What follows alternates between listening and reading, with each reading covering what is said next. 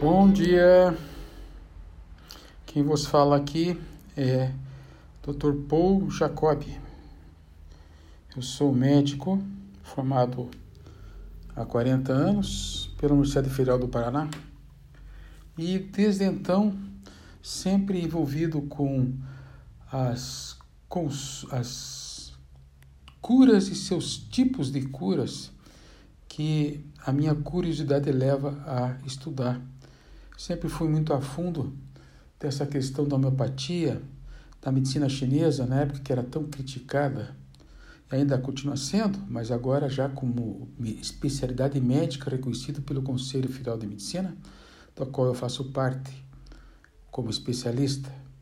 Sou nutrólogo também com título especialista, gosto da toxicologia humana dentro da medicina do trabalho, gosto de estudar a questão da filosofia, tenho curso de, de filosofia dentro do curso de é, do curso de psicologia e vem aqui vocês agora com a grande novidade que chama-se o estudo da yoga como ciência, o estudo da yoga como medicina de cura. A yoga também, como começou a homeopatia, ela teve um desenvolvimento sempre criticada, caída na mão de pessoas é, que não deram a ela uma credibilidade à população, às vezes sendo misturado com é, exorcismo, espiritismo, etc. Bom, no fim das contas, o grande problema da sociedade em misturar as coisas, misturar os seres humanos com a técnica, a tecnologia que está atrás de todo esse conhecimento milenar é milenar, gente, é milenar sim. Tem mais de dois mil anos essa história aí. Não se brinca com isso. E eu estou muito satisfeito pelas coisas que eu descobri. Por quê? Porque eu pude fazer conexões maravilhosas. Eu pude fazer conexões em que você consegue fazer uma correlação entre a medicina chinesa, que veio da China, que foi invadida pela. que invadiu a Índia, que roubou os conhecimentos, e que transformou esses conhecimentos em conceitos chineses. Estudei muito fundo a medicina chinesa, estudei a, é, a fundo a homeopatia, que eu acredito que o Hahnemann, nos seus passeios com a relação feudal que ele teve, por exemplo, ele tinha aqui na Alemanha donos de feudos e ele acompanhou uma época, uma excursão lá pelas Arábias, lá pela, pelo Oriente. E acredito que lá ele deve ter pego lá um cola-copia e trouxe para o Ocidente essa ideia da cura pelos semelhantes e não pelos contrários, como acontece dentro da medicina alopática. Né? E a medicina alopática está aí, gente, maior guerra que vocês estão vendo. Né? Infelizmente, agora tem uma nova medicina chamada medicina política, politicada. Bom, eu não quero saber disso, eu quero saber o que é de verdade. O que é de verdade é o seguinte: temos um ser humano que tem armas na mão, e que está muito desequilibrado pela questão da alimentação, pela questão da respiração e que, pela questão dos pensamentos. Que tal se a gente começasse hoje conversando sobre essa questão da, das emoções? Legal, né? Muito importante na homeopatia, gente, as sensações. Que sensação a senhora está tendo?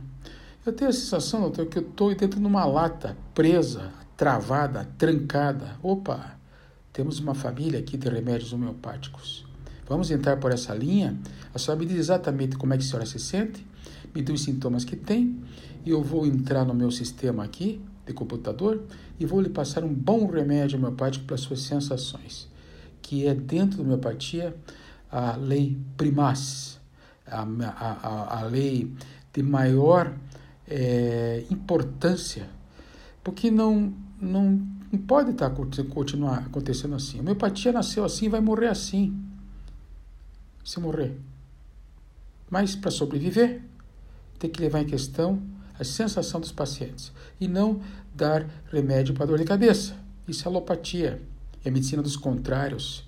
É medicina que já o Hipócrates dizia opte por ou por uma medicina pelos semelhantes ou pelos contrários.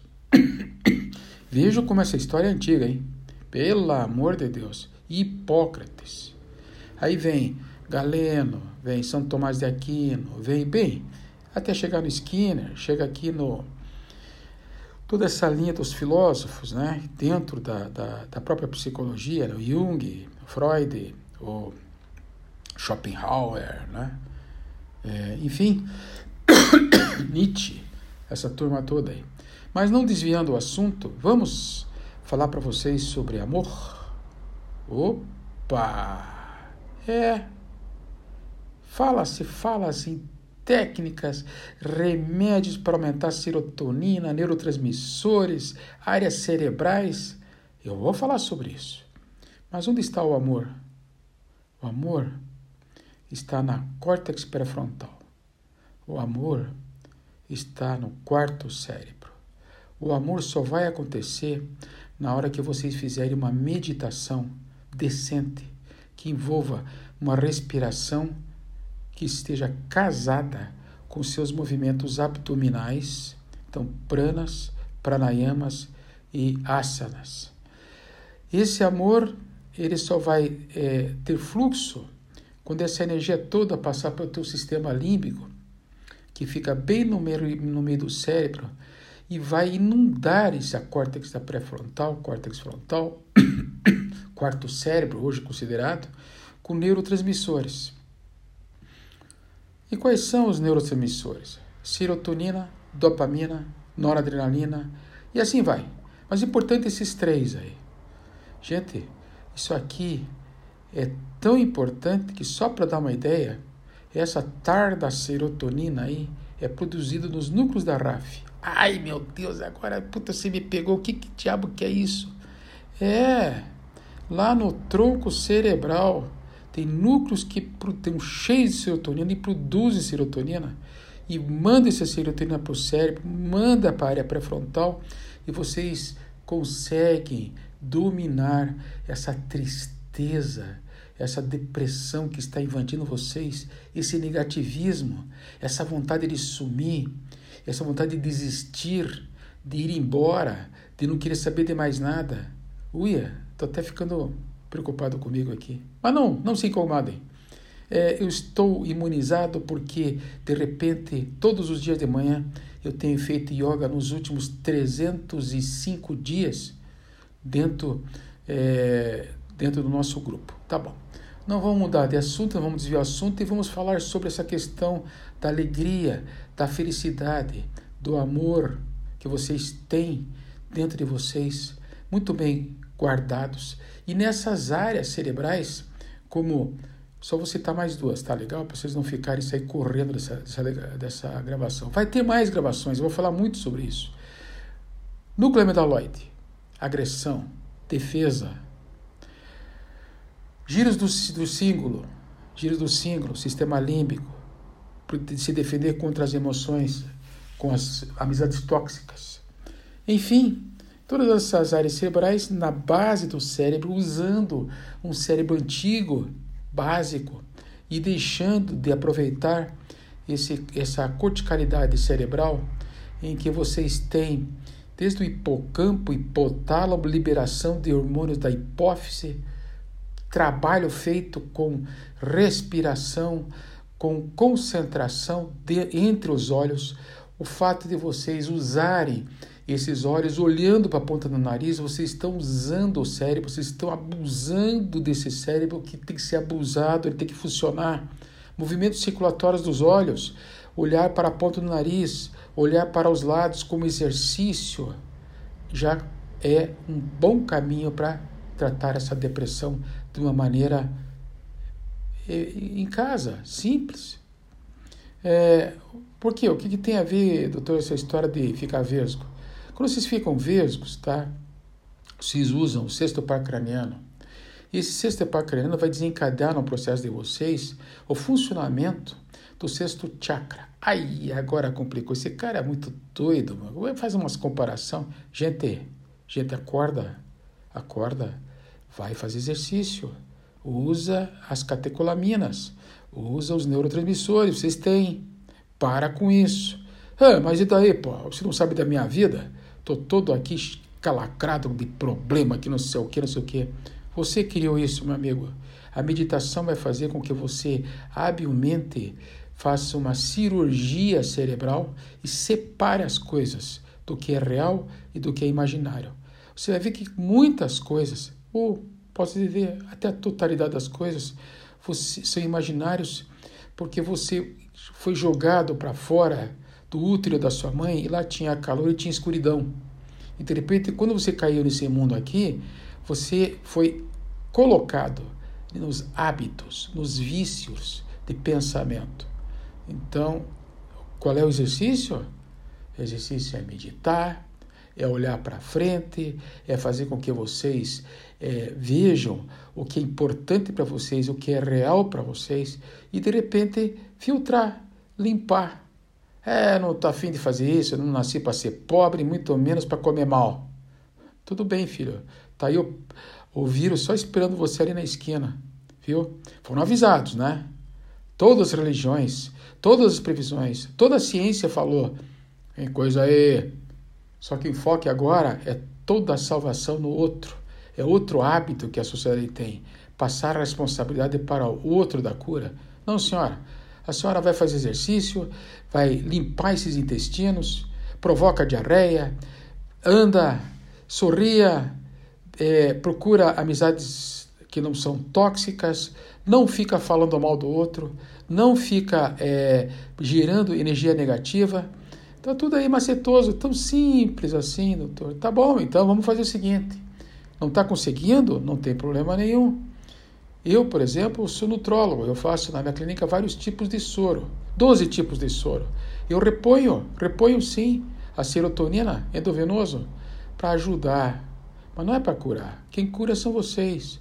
Ah, mas espera aí então, o que, que eu faço? Bota o dedo no nariz do lado direito, coloca esses dedos todos paralelos entre as sobrancelhas, dizer, o polegar fica apertando a narina do lado direito e os outros dedos voltados para cima, entre as sobrancelhas, e comece a fazer uma respiração rápida, em que vocês bombeiam a barriga embaixo. Então, esse movimento, esse movimento vai estimular a produção de catecolamina no cérebro de vocês. Só, só isso? Não, tem mais. Vocês podem fazer vários tipos de respiração, por exemplo, a respiração em U, com a língua em U. Vocês colocam no céu da boca e começam a fazer uma respiração forçada, que eles chamam de respiração do tipo fogo. É? Tá achando estranho aí? Sou eu mesmo.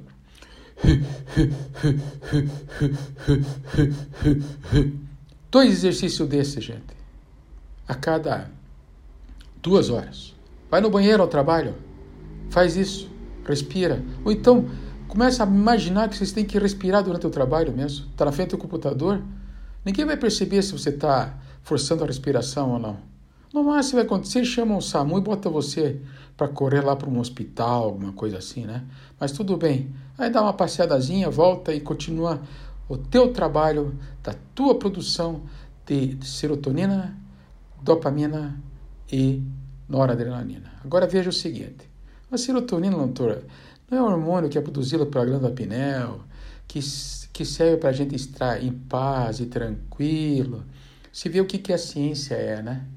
Serotonina em excesso, ela é neurotizante, ela deixa a pessoa irritada, ela estimula os gânglios da base, desculpe, também, também, os gânglios da base, mas estimula principalmente o núcleo amiloide, esse núcleo amidaloide vai fazer vocês ficarem na posição de ataque, de defesa, agressivos, irritados. Imagina, né? Serotonina em excesso. É, não pode estar em excesso. Ou a dopamina, que é tão conhecida quando carente na síndrome de Parkinson. Né? E esses hormônios também todos desequilibrados a, nível de Alzheimer e de outras doenças também, principalmente nesse momento, a questão da imunologia. Então, tá com medo do corona? Vá respirar. Sabe onde é que ele fica, gente? Sabe onde é que ele mora? No nariz, no zóio, no meio do zóio. Respira, limpa, manda o cara embora. Uh, qual é o teste aí, meu? Fica na posição do cachorro. Cachorro? É. Você fica na posição do triângulo, em que a cabeça tua vai ficar olhando para as pernas e vocês vão ficar numa pirâmide, piramidal. Nesse momento você olha para o teu umbigo e respira. Se o nariz estiver tapado, meu amigo, trate de fazer exercício para destapar ele, porque você é um sério candidato a ter esse bicho aí, esse vírus, viu? É, voltando então ao nosso discurso, né? Nós já falamos então para vocês dessa questão da neuropsicologia, neurofisiologia, né? É um pouco a coisa, mas eu vou, se assim Deus quiser, e devo lhe contar, vocês que eu tenho contido contato com ele, ele quer que continue, viu? É, vamos agora, nós falamos sobre a questão da homeopatia, a questão da nutrologia, por exemplo, as pessoas que não têm tirosina, que é um aminoácido essencial, que não é produzido no corpo e que tem que ser suplementado, tirosina, todos aqueles 22 aminoácidos, é, oito aminoácidos que são essenciais, que não são produzidos no corpo, é, vocês têm que ter noção que esse povo que não tem essa suplementação desses aminoácidos, principalmente os essenciais, eles vão sofrer na produção desse, desses hormônios do prazer e sempre associado com problemas imunológicos, sempre está acompanhado com problema imunológico. Então a nutrologia vê isso. A nutrologia vê as carências que existem hoje na relação do ferro, do, da, da, dinâmica da tireoide, relação do ferro, a ferritina, por exemplo. Nossa Senhora, o Covid vai lá e bota essa ferritina lá em cima, 1500. Por quê? Ah, é, não sei, né? É por causa do fígado, né? Gente, radical livre, processo inflamatório crônico. O corpo de vocês está preparado para se afundar. Vocês não cuidaram. Não cuidaram da comida, da alimentação, dos exercícios. Ah, não, doutor, eu sou um cara que me cuido muito e o senhor está totalmente enganado. Tudo bem, tá. Então tá bom, você é geneticamente incompetente. Mas agora existe a epigenética que é genética mais o meio ambiente. Então, filho, não tem escapatória. Você trata de se relacionar bem com o seu meio ambiente. Visto isso, é, o enfoque sempre também acaba na questão da psicologia, né? Tá. Vocês têm quatro etapas. Na terceira para a quarta etapa, vocês desistiram de vocês. Eu não vou aprofundar nisso porque fica muito enfadonho. Eu quero é, falar mais para vocês, quero ter mais chance de falar para vocês. Mas em resumo, vocês têm cinco etapas.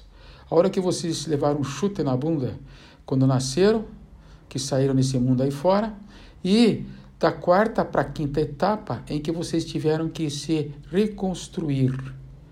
Na quarta etapa, vocês destruíram, vocês desarticularam as, os hábitos que vocês aprenderam e viram que a transferência para o outro é uma transferência vã, é uma transferência que não tem produtividade. Então o outro, por quê? Porque o outro é vazio. Quando você transfere a tua felicidade para o amigo, para a namorada, para seja quem for, ele é vazio. É um terreno desértico. E isso traz a desistência de vocês mesmos. A partir daí, você é um novo ser. Você pode sumir ou pode ser muito feliz, muito feliz. Reconstruir essa relação com o teu cérebro, relação com esse desconhecido que é tão citado dentro dessa medicina yógica, esse desconhecido que não, não deixa de ser é, não deixa de ser o id do Freud, o inconsciente é, coletivo, o, consciente, o inconsciente pessoal, ânima, ânimos do Jung. Essa turma toda já escreveu tudo isso aí, tá? Gerou muitas profissões, mas ninguém vai de, de, de deixar de comentar. Eu quero ter contato com o desconhecido, que é ele, essa criança dentro de mim, ingênua, alegre, feliz, contente, sabe? Aquela a, nós que tivemos uma infância legal, a gente lembra, né, que teve bicho de pé que ficava em, ficava em casa de noite com o pescoço sujo. E aquelas coisas de comer é, goiaba com, com verme dentro, e não passar mal, não ficar doente, não, não, não, não, nada. E chega, chega de pânico e chega de crianças coelho, aquelas que ficam brincando na frente da tela do celular e parecem coelhinhos. Só falta fazer barulho, fazer é, barulho com o nariz, com aqueles aqueles pelos que o, pelo, que o, o coelho tem. Bom, vou encerrar agora e convido vocês a, para a próxima, para o próximo podcast